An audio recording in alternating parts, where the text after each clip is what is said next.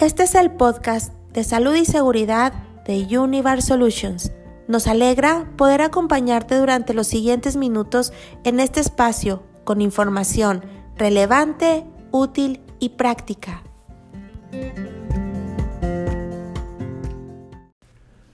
Los expertos en materia de psicología señalan que 21 días una persona puede cambiar un hábito, es decir, hacer o dejar de hacer algo. En tan solo tres semanas, imagínense, cualquier persona que se lo proponga puede adoptar o abandonar una costumbre, una idea o un pensamiento, siempre y cuando tenga la determinación de hacerlo y tenga además la disciplina suficiente para lograrlo. La conformación de hábitos es un proceso en el cual la voluntad, la disciplina y el esfuerzo logran grandes cambios. Y para implantar una nueva rutina de manera consciente, es preciso dedicar unos cuantos minutos al día y de esa forma el cerebro va asimilando la nueva orden día tras día y al cabo de 21 días deja de ser un acto de voluntad para convertirse en un hábito. Oye Alberto, entonces, ¿qué es un hábito? Un hábito es la conducta llevada a cabo con regularidad, es decir, repetida en el tiempo, que es aprendida, no innata, y que requiere de poco o ningún compromiso racional, de tal manera que puedas aprenderla y puedas llevarla a cabo. Este tipo de conductas mínimas componen una importante porción de nuestro tiempo cotidiano. Pueden ser provechosas o perjudiciales para nuestra salud o nuestra seguridad. Cualquier cosa puede ser un hábito cuando su realización constituye parte de una rutina más o menos automática, es decir, no requiere de un esfuerzo consciente o una programación explícita. Un ejemplo como tal puede ser una persona que fuma un cigarro, que suele fumar en momentos y horarios determinados como después de comer o al levantarse en la mañana. Dicha conducta forma parte del hábito de fumar y fueron aprendidas e incorporadas y por lo tanto pueden también desincorporarse aunque como dice el proverbio, romper el hábito suele ser más difícil que crearlo. Y lo más importante en seguridad industrial, también los hábitos representan una de las fortalezas más grandes que puede poseer una persona para disminuir su nivel de riesgo y vulnerabilidad a ser victimizado. No basta con conocer las recomendaciones del mejor manual de seguridad y sobre todo de conocer muchos procesos. Más allá de ello, el lograr establecer como hábitos dichas recomendaciones es mucho mejor.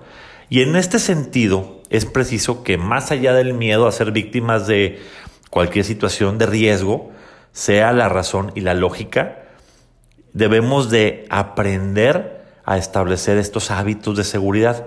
Debemos considerar que en mucho las recomendaciones de expertos de seguridad están basadas en el sentido común y que si las llevamos a cabo de manera repetitiva y las logramos implementar en nuestra vida y sobre todo establecerlas como hábitos, vamos a disminuir considerablemente nuestro riesgo de ser una víctima más de situaciones de seguridad.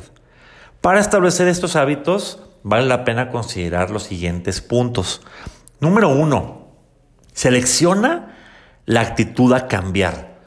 Es necesario que identifiques aquello que no estás haciendo de manera correcta o que pudieras hacer mejor para disminuir el tipo de riesgo. Por ejemplo, si antes acostumbrabas caminar en la calle, pues mejor utiliza las banquetas, ¿sí? Y empieza a hacer la rutina y empieza a sensibilizar y a concienciar que las banquetas son para caminar porque en la calle pasan vehículos y no es común usarlas para correr o para caminar. ¿no?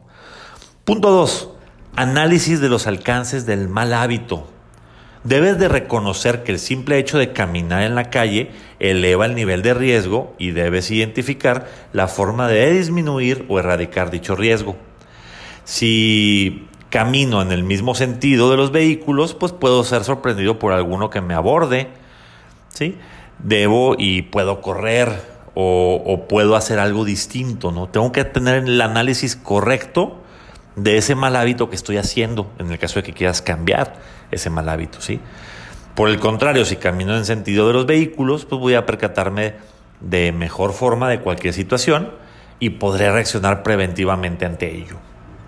Punto número 3. Razones por las cuales consideras cambiar el hábito. Y aquí debemos enlistar los motivos que racionalmente existen para adoptar el hábito, lo cual nos llevará a tomar el compromiso de acción positiva. Por ejemplo, voy a caminar en contrasentido de los vehículos, ya que de esa manera mi riesgo de ser atropellado será menor al tener oportunidad de reaccionar y al mismo tiempo mi riesgo de ser sorprendido por un vehículo que me aborde va a disminuir. Esta es una razón adecuada por la cual yo voy a generar un nuevo hábito. Número 4. Determinación de la fecha para inicio del cambio y establecimiento del hábito. Cuanto antes se adopten los hábitos, será mejor. Lo ideal es iniciar el proceso de inmediato al darme cuenta que estoy generando un mal hábito. Y número 5. Prepárate para entrar en el entorno.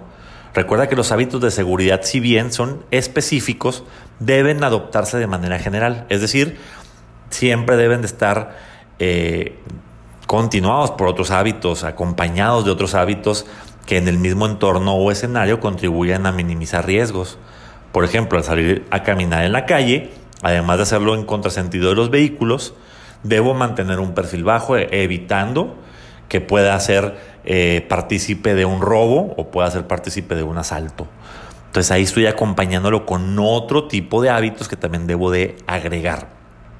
Recuerda que es preciso predicar con el ejemplo y que a, la hora que tú quieras educar, por ejemplo, a tus hijos o a otras personas, debemos de ser congruentes con lo que hacemos para adoptar un hábito seguro más rápido y corregir a los demás compañeros o hijos o familiares de la mejor forma posible.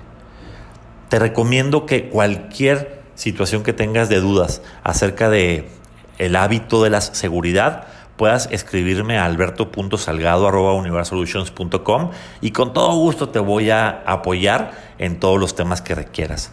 Me dio mucho gusto haber estado contigo, soy Alberto Salgado.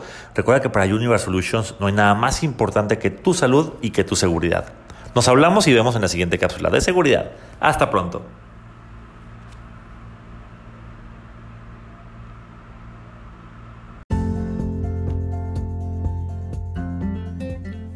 Sigue conectado a los contenidos de salud y seguridad de Univar Solutions Online a través de nuestros SharePoint y de las redes sociales. Muy pronto estaremos de vuelta con un nuevo episodio.